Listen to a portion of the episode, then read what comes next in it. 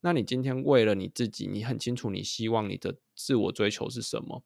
那其实我觉得你不是跨出舒适圈，而是你真的是跨进舒适圈，去待在你所舒适、你所喜欢的圈子里面。而你现在才是待在一个你不舒适的假象舒适圈，因为假象的意思是，其实现在你的经济条件啊或什么其实是好的，嗯，对。但是跨进你所追求的东西里面，其实你内心是真正感觉到舒适而快乐的，何尝那个不是舒适圈呢？哇，我们这一集重新定义了舒适圈诶，我没有想到我们会。欢迎来到沃瑞斯当铺，我是阿光，我是安妮，我们在彼此的分享中探索更多的自己，邀请你与我们一起把烦恼典当成有价值的故事。我们自己在聊天的时候啊，我就在谈到说，最近其实有一些想离职的念头。离职后有一些想尝试的事，可是好像一直，我觉得我现在活在一个舒适圈里啊，然后就会有一点跨不出去。我记得那时候你跟我分享的是说，会不会有一种可能是，或许我们就是很需要安全感的人，那为什么一定要跨出舒适圈？难道感觉到安全就是一定不好的吗？因为现在的普世价值里面嘛，会觉得，尤其是年轻人。你需要在你年轻的时候多去尝试不同的东西啊，待在舒适圈里面会变成一个相对负面的一个特质吗？最经典的一句话就是不要在年轻的时候选择安逸嘛。嗯，然后生于忧患，死于安乐之的这种鬼话。哦，所以对你来说是鬼话吗？对，所以你觉得你现在是偏向于可以蛮安心的安逸的吗？本来没有办法啦，所以才会那时候才会想说离职啊，然后要跨出去，但。嗯你那时候跟我讲这句话之后，我就开始去思考这件事情，然后才发现，嗯、哇，我真的是活在一个很安逸、很安全的状态里面。我想到的第一件事情是，其实我在饮食习惯上会是一个蛮选择舒适圈的人。我的饮食，我的吃饭是，我礼拜一就是固定吃哪一间店的哪一个食物。所以我同事就会说：“哎、欸，你今天是要吃那一间店的什么什么？”我 routine 到他已经知道说我要吃什么了，这样子。嗯，所以他不会问你说今天礼拜几，他会问你说你今天要吃什么，他就会知道今天礼 拜几，他就知道今天。对，他是用食物去推断礼拜几的。呃、对。然后我刚刚想到的是，脑子是很忙的，啊，你只是帮助你的脑子就少掉做这些决定的那些体力。这是一个部分啊，可是我的意思是说，如果换一个食物。它就是一个不舒适，嗯、我就是有要花一个心力去承担那个风险。嗯，我自己的话，我倒是还好，因为我的话，我会去尝试了之后，哦，如果发现它不好吃的话，那我就觉得，哦，那刚好我想要去的清单上面就可以划掉一个，就是哦，那我之后就不用再想着要去这一家店了。对，就可能对我来说，吃到不好吃的食物，对我来说只是，哦，刚好知道这间之后就不用再去了。我也会做这件事，但是我的状态是要，比如说周末假日，我状态要偏好的时候，哦、我有能量去面对那个不爽的时候。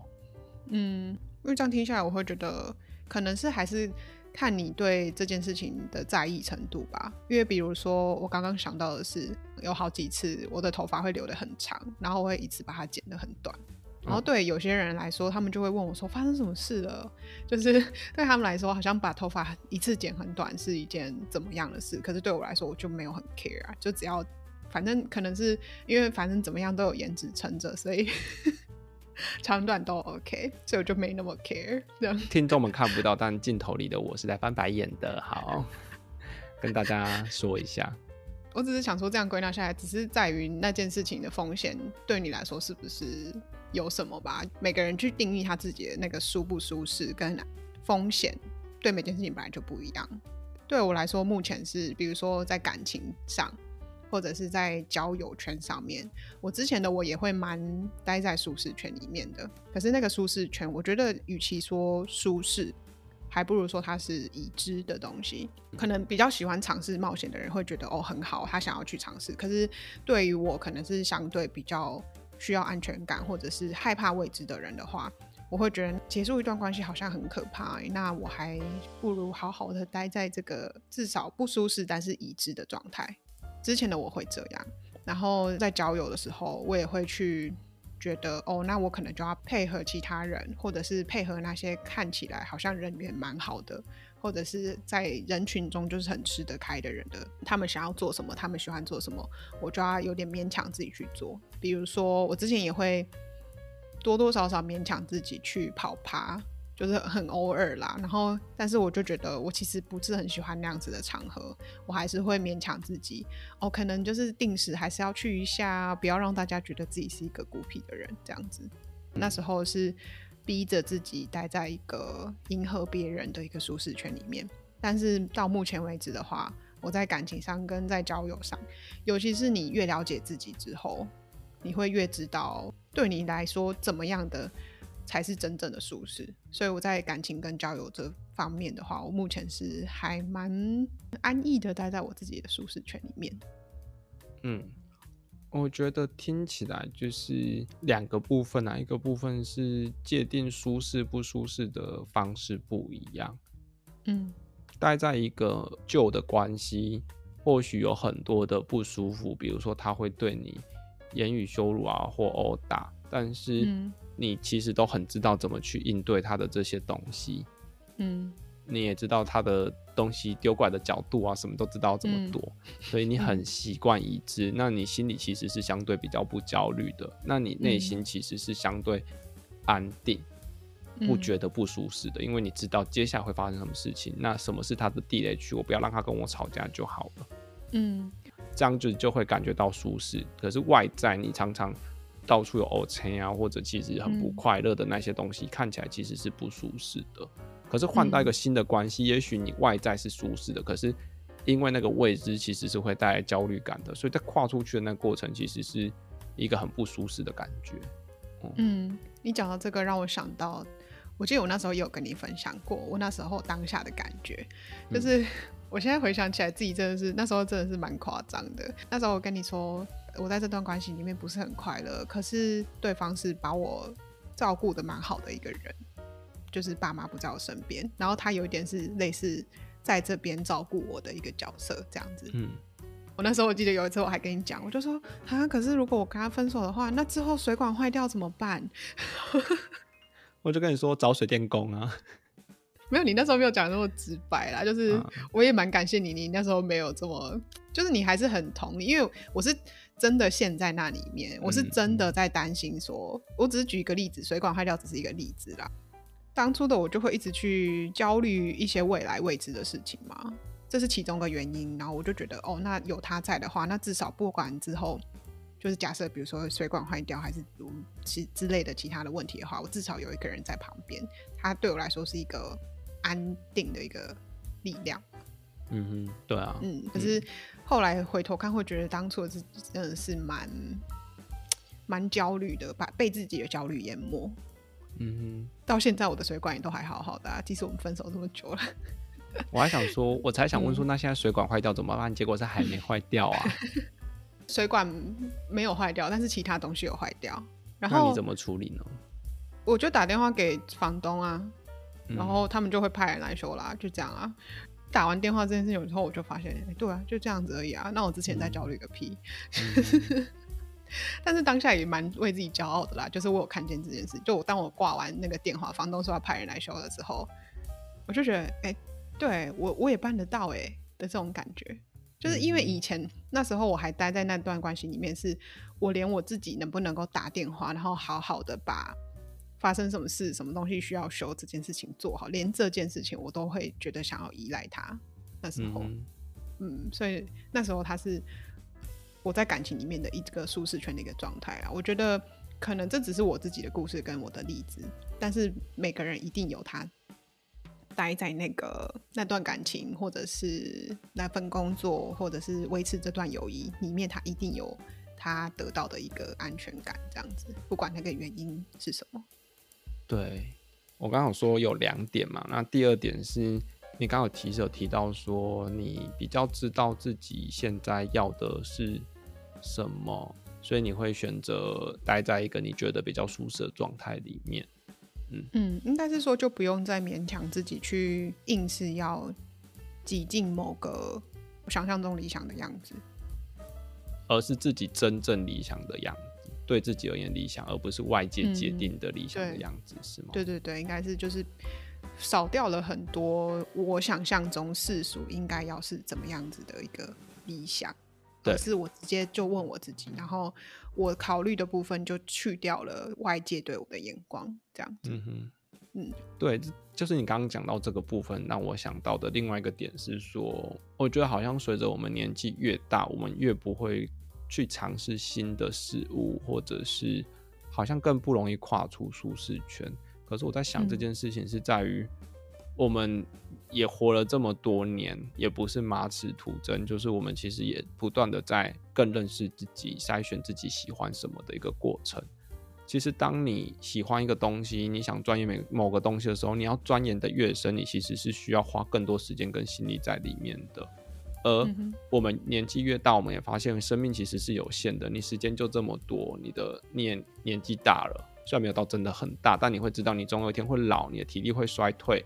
你你的有限性，你感觉到之后，你会把你这些所珍贵的体力、跟时间、跟心力，花在你真正重要而珍视的事事情上面，然后更去钻研它。那当你要钻研它，你需要花很多成本在上面的时候，你怎么可能还有心力去尝试那些新的事物？我觉得这好像也是我们有时候没办法去跨出舒适圈的一个点，因为其实我们在我们很舒适的环境里面，而那个舒适是我们真正喜欢。也感觉到舒适的舒适，我觉得有时候舒适圈好，如果它是真的舒适的话，那我们就可以比较好、比较安心的待在里面。我觉得这是我目前的一个两难呢，因为我刚刚说到嘛，我在感情跟交友方面的舒适圈，是因为我了解我自己，所以我知道我要呃我的时间跟心力要花在跟什么样的人在一起这件事情上。但是，这就可以让我接到另外一个是，是我目前在我的工作职涯上面，我好像是待在一个其实没那么舒适的舒适圈里面。就是他，我目前的工作一定有带给我一定的安全感，不管是在经济上，或者是以相对的已知的环境里面，他一定有带给我这些安全感。嗯。可是我目前还在跟我自己打架的部分，是我依稀觉得。自己的热情跟天赋嘛，好像比较是花在比较哲学、比较心理、身心灵方面，然后比较需要思考跟创意的这个部分。但跟我目前的工作真的是相差蛮大的一个方向，所以我现在还在跟自己拉扯的点就是。那我要放下我相对安逸跟已知的职业，然后去就是从头的去真的钻研相对下是在另一个方向的兴趣跟专业吗？我觉得这个例子其实就是刚刚我们说的那个，是你真的感觉到舒适，好像就能好好的待在你所舒适的舒适圈里面。今天我觉得我们今天不是不能跨出舒适圈，可是。我觉得要跨出舒适圈，是要自己真的感觉到不舒适，而换到另外一个舒适圈，真正舒适的舒适圈。我今天想谈这一题的点在于，我们以往希望跨出舒适圈，可是那个跨出舒适圈不一定是跨到另外一个让我们舒适的地方，而是因为外在的环境希望我们有竞争力啊，或者是要往高处爬的这种目的性的去跨出舒适圈。可是，其实，在这个跨过程中，嗯、你是不断的、不断的在感觉到不舒适以及焦虑的。嗯哼。但是，我觉得今天我支持的论点应该是，真正感觉到自己现在所待的舒适圈是假象的舒适圈，但是试着去跨进真正的舒适圈。因为我觉得人生就活一辈子就这么短，为什么要让自己不断的焦虑？为什么不让自己在真正的舒适圈里面？为什么要跨出舒适圈？是因为要对自己的未来发展啊。或者是可能是经济上对竞争力上面的一个提升。刚刚那些是比较相对的世俗嘛，或者是一般其他外人的眼光会觉得要因为这些原因而跨出舒适圈。可是对我来说是一个为了自我实现而真的思考说到底要不要去跨这个舒适圈呢？对我来说是这样。嗯。可是我我刚刚的那一段论述啊，我的点在于，如果你是因为这些东西，你是不断的在跨到一个更不舒适，然后你永远跨不到那个舒适的过程，嗯，因为你没有真的了解你自己嘛。就像我们刚刚前面的例子，是你知道你自己喜欢怎么样的人际，怎么样的感情，而你待在一个你舒适的环境、舒适的样子。那你今天为了你自己，你很清楚你希望你的自我追求是什么？那其实我觉得你不是跨出舒适圈，而是你真的是跨进舒适圈，去待在你所舒适、你所喜欢的圈子里面。而你现在才是待在一个你不舒适的假象舒适圈，因为假象的意思是，其实现在你的经济条件啊或什么其实是好的，嗯，对。但是跨进你所追求的东西里面，其实你内心是真正感觉到舒适而快乐的。何尝那个不是舒适圈？哇，我们这一集重新定义了舒适圈诶，我没有想到我们会就是，我觉得舒不舒适也跟已不已知有关，就是我们刚刚有提到的已不已知。嗯、因为现在对我来说，如果要换转换跑道的话，就等于是我要跨入一个未知的领域，然后我会不会跨了之后发现、嗯、啊，其实哦，这个我好像也没有那么喜欢，或者是之类的。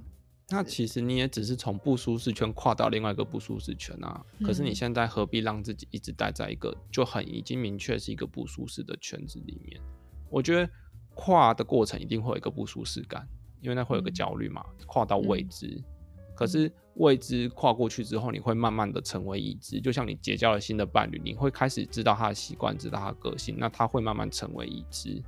所有的已知都是建构在未知之上嘛。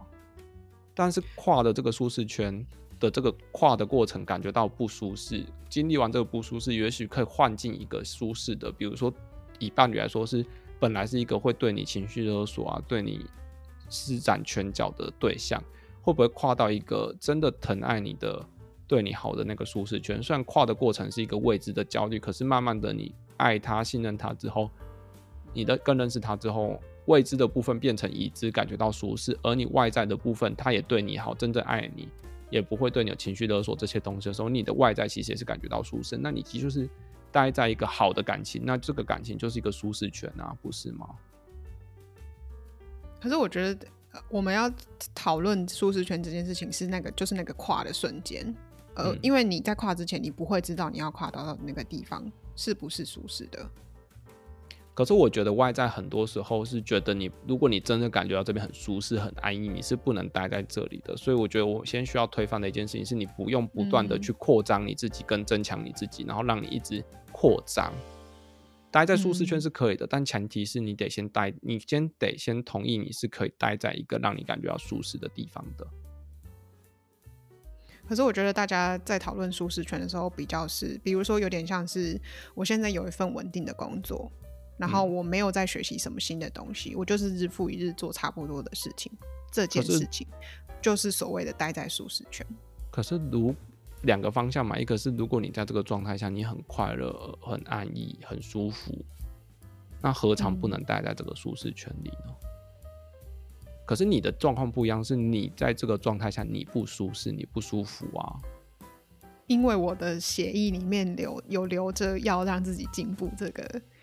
这个基因，所以你的点是需要进步，还是你有更想去的地方？这是两回事哦。你是逼着自己要进步，还是你有想去的地方？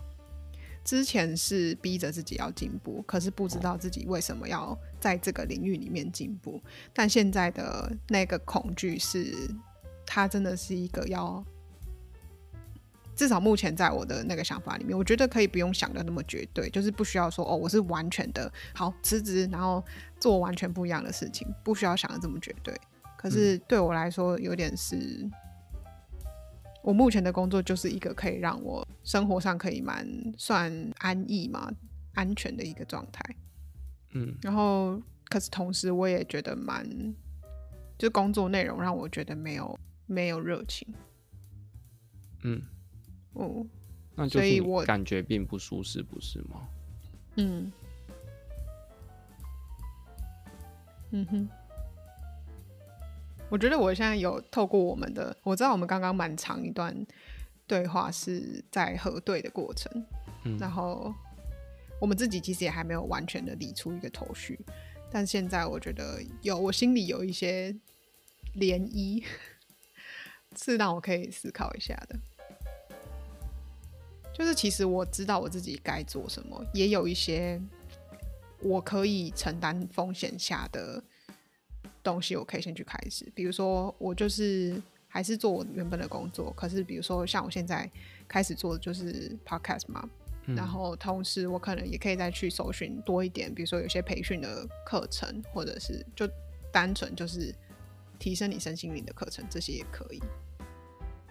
但可能我要在我的身心状况比较更有能量的时候吧。现在我可能这也是我这这周智商的一个重点，就是我需要先去释放我压抑的部分，就是我压抑自己太久。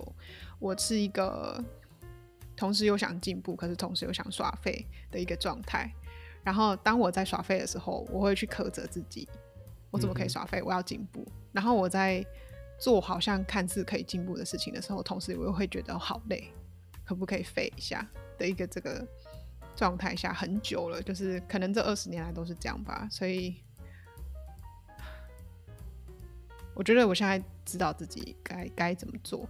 然后有一些比较像我刚刚说的，先去参加一些业余的课程嘛。只是我好像先应该先去允许。我自己目前想要选择安逸这件事情，嗯，就是我觉得休息这件事不是只是安逸，而是在我还可以照顾自己的前提下，最大程度的耍废。嗯哼，我知道你不喜欢休息是为了走更长远的这句话，但是我觉得我从来没有真正休息过。嗯，然后我觉得我还是想往前走的啦，只是。我没有尝试过什么叫做真正的休息，嗯，所以我觉得我要先去允许自己就休息吧，然后不要定一个时间或是定一个目标，又要再次启程这件事情，才有可能真正的休息啊。哦，怎么会聊到这个这个方向？嗯，我觉得这扣回我们前面谈的啦，就是。如果我真的是一个需要足够安全感的人，那我就接受自己现在还没有足够的安全感，不管是在财力上或者能力上，我就是还不足以觉得安全啊。那我就继续准备啊，就继续让自己足够安全再说吧。嗯，就像你现在先接受你自己，也许是一个先需要真正休息、先需要真正安逸的人一样。对，我觉得今天我们主题虽然是就是舒适圈这件事，但我想到的是，可能因为刚好这是我自己目前的课题啦，所以我觉得是允许自己这件事情。嗯，不论是你要要待在舒适圈里面，或者是你要觉得自己应该要进步，应该要跨出舒适圈，首先应该要是要先对，真的是你知道你自己。目前的优先顺序是什么？然后允许你自己有那样子的状态，然后不要像我一样一直压抑。这样，有些人可能没有，因为我之前自己也没有意识到我在压抑啊。我觉得那我现在应该算蛮幸运的吧，至少我自己有意识到这件事情。虽然我还在很常在跟自己打架。我觉得既然讲到这个点上了，我也可以分享一下我们上一次聊的，就是我现在这份工作也快做满三年了。做满三年的时候，要不要就确定离职？然后离职后有一些想做的事，有一些规划，比如说真的兑现一下跟阿尼的承诺，去德国找一下他。对，已经已经讲了好几年了，从嗯，从我一开始来六年前就开始讲了，对，然后到现在还没兑现，对啊，然后、嗯、我妈都比你先来了，我妈还没有答应哦，从头到尾，我妈就是一个不是只出一张嘴的男人，这样，她连嘴都没有出就直，她连嘴都没出就直接来的，不愧是女人，对，她不愧是女人，对啊，我就觉得或许出去看看，去那边寄生在你那边，然后。转换一下心情，或许能有一些新的体悟或发现或感觉。嗯，可是我很需要安全感的这个点是，嗯，如果我去了德国，没有新的体悟，没有新的感觉，没有新的收获，回来我还是一样，那怎么办呢、啊？你那时候就跟我说，你就离职啊，来这里你搞不好可以找到 Sugar Daddy。我就说，他如果没有找到 Sugar Daddy 怎么办？那、你没有离职，你怎么怎么会知道呢？要试过啊。对，可是如果这一趟真的没有任何收获，我就觉得啊，嗯，语言也没增进，然后也没有新的视野，还是回来继续做类似差不多薪水的工作，做差不多样的事情。那这一个月，我觉得还是回到一个我没我也没跟你一样没办法真正的休息，就是这一个月我没有办法真的去当个废物。嗯、我我会觉得这这个月的休息是需要让我能走更好更长远的路一样啊。嗯嗯嗯，对。然后也有想说，可以去学个戏剧，去接触戏剧、绘画这类的课程。但是我觉得我现在的时间很满，那个很满不是说。真的都没有事情可以，人家都说时间就像乳沟一样挤一点就有了。可是回到一个点是，嗯、我说很满，是我还有很多需要休息啊，需要玩手机啊，需要做很多事。我觉得这都很重要，我没有想要取舍掉任何一件事情。嗯哼，对，那就会变成，我觉得我现在最想拿掉的事情叫做工作。我觉得它对我来说最没有意义。应该大家都是这样吧？对，我觉得，我觉得连玩手机，嗯、连。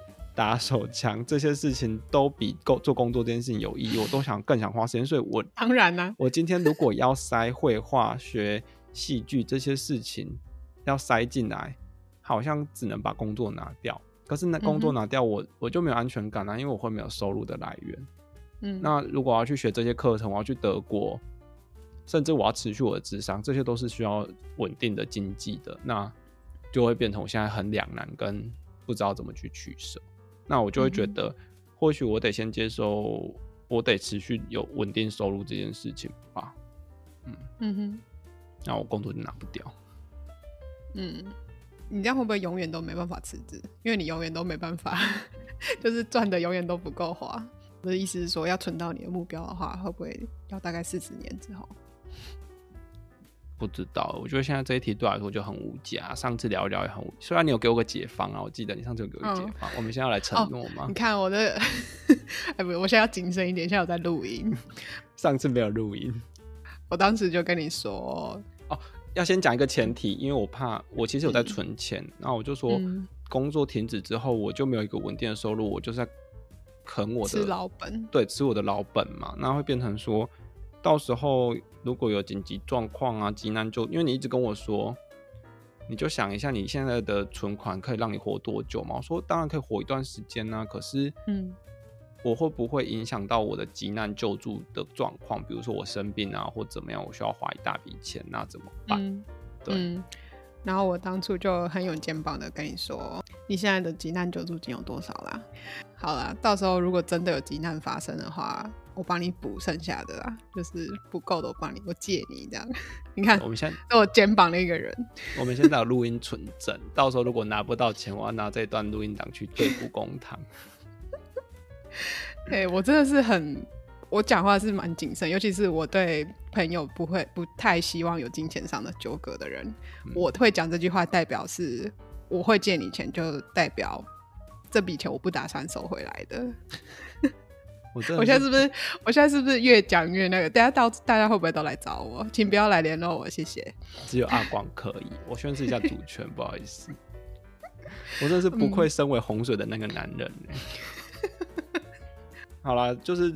就冲你这句话，我等一下就去跟老板提离职啊，好不好？已经有录音存证了，好，我们都彼此有录音了，你就需要做到离职要离到。我的前提是真的是你要有急难发生，然后你那个不够的部分，我帮你补足，这样。我没钱的时候，我就先去打断我的腿。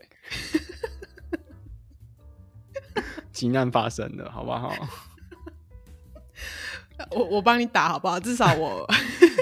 是你造成的，还要宣泄一下，要有宣泄情绪到这样。我这笔钱要花的值得啊！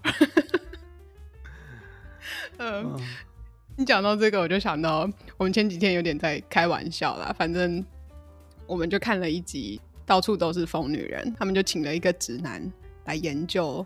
直男到底在想什么这件事情？我、嗯哦、这个只是一个题外话啦。嗯、然后，因为我们两个跟他们也很像嘛，他们也是女生跟 gay 的组合，嗯，所以他们就是比较少有样本去真的知道男直男们在干嘛，在想什么这样子。嗯，那个影片连接再放在我们资讯栏，啊，大家再去看就知道我们在讲什么这样。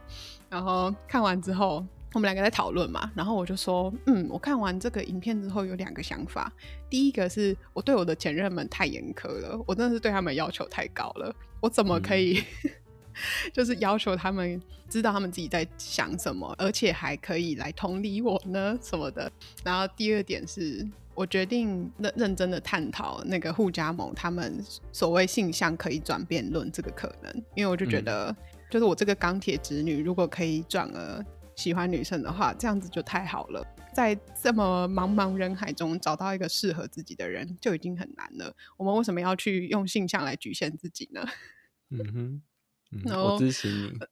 对，然后可能那个吧，可能 YouTube 有那个演算法，有就是知道我有这样子的想法之后，他们就在那我们两个讨论之后，就一直推荐我一些比较中性的女生的频道这样子，而且我就一看就屌哎、欸、这样子，哦，这女生好可爱，就是她好真诚这样子，我就觉得哎、欸，瞬间那个性向可以转变这件事情有了可能性，对，有了燃起一丝希望，就太好了，就是。讲到这件事情是，是我想到我刚不是说要在茫茫人海中找到一个可以跟你聊得来的人已经很困难了吗？所以我们不要去局限自己。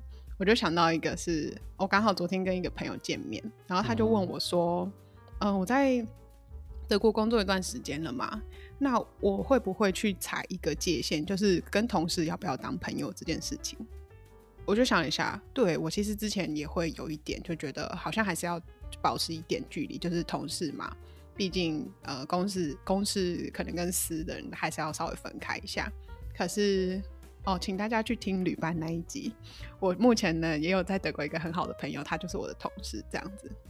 我就回答他说，嗯，基本上我们俩，我跟那个昨天跟我聊天的那个朋友，都是一个对人际过滤的那个筛网是蛮密的一个人。嗯，那如果那些人可以流过那个滤网的话，那我们何必去在意他是男是女，是同事还是从哪从交友软体认识的呢？这样子，嗯，嗯，我们怎么会从那个舒适圈聊到这里？这一集的标题到底要怎么讲？没关系啦，我真的不知道怎么接回去。滤网也是一种舒适圈啊，要这么硬是不是？这么硬给他接回去？啊，这就跟你刚刚就是你你你知道你自己要什么，不是吗？嗯，哦，所以我我真的要去那个试着爱女生，试着去认识一下女生。你现在就只剩性激情而已嘛？你已经感觉已经有了，只缺性激情吗？好，我我我去联络一下那位 YouTuber。我说你是让我第一个动心的女生，没有啦，不是，就只啊。哎、欸，如果可以的话，我也真的可以性向可以转变的话，麻烦帮我打施打一点好不好？不管是什么，都给我来一点。我还记得以前有一句话叫做“不要觉得同志是一种选择，如果可以选择的话，谁想要选一条这么想想选择一条那么难走的路？哎、欸，现在怎么反过来？世道真的在变 呢、欸。嗯 对啊，如果性向是可以自己决定的话，没有人会想要当直女，好吗？哎呦，哎，我我真的觉得我现在，我我因为我也会在我自己私人的 Instagram 上面讲这些干话，然后我就觉得大家会不会真的就是我，会介绍我越常讲。不是我越常讲，然后我现在连在 podcast 也这样讲，大家真的会把我的干话当真呢？哎，我没有在站男女，好不好？我也没有在厌男，好吗？我真的是，就是我自己给自己的形象，就是要讲一些这种，要么就讲干话，要么就讲师姐会讲的话，这样子。OK，我没有在厌男啦，我也没有就是被伤害过，好不好？就是，我只是觉得蛮有趣的啦。我觉得男这件事，我觉得你的点就是你没有被伤害过，你只是太早认识我。太早处尊养优，好不好？养尊处优，好，我讲错了，丢脸哦！我不会，这讲这段我要剪成预告。靠腰嘞，但也是蛮有道理的啦。啊，嗯、我就是因为太早认识你，或者是我也是因为认识你，所以我现在对于爱跟要挑对象的标准很高。太高了，真的太高了。又在咖喱波。我接受，我接受。好了，那关于这个主题，你觉得我们还有什么想要补充的吗？虽然这个主题已经变得不像主题了，没关系，没了吧，就这样吧，还能聊什么？之后想到再补喽。我觉得刚刚我把这一集当智商的那一段，我可以去咀嚼一下，然后下次再来回来跟大家分享。嗯哼，啊，跟你分享。嗯，好。好了，那今天这一集就先这样子啦。谢谢大家的收听，大家拜拜。拜拜。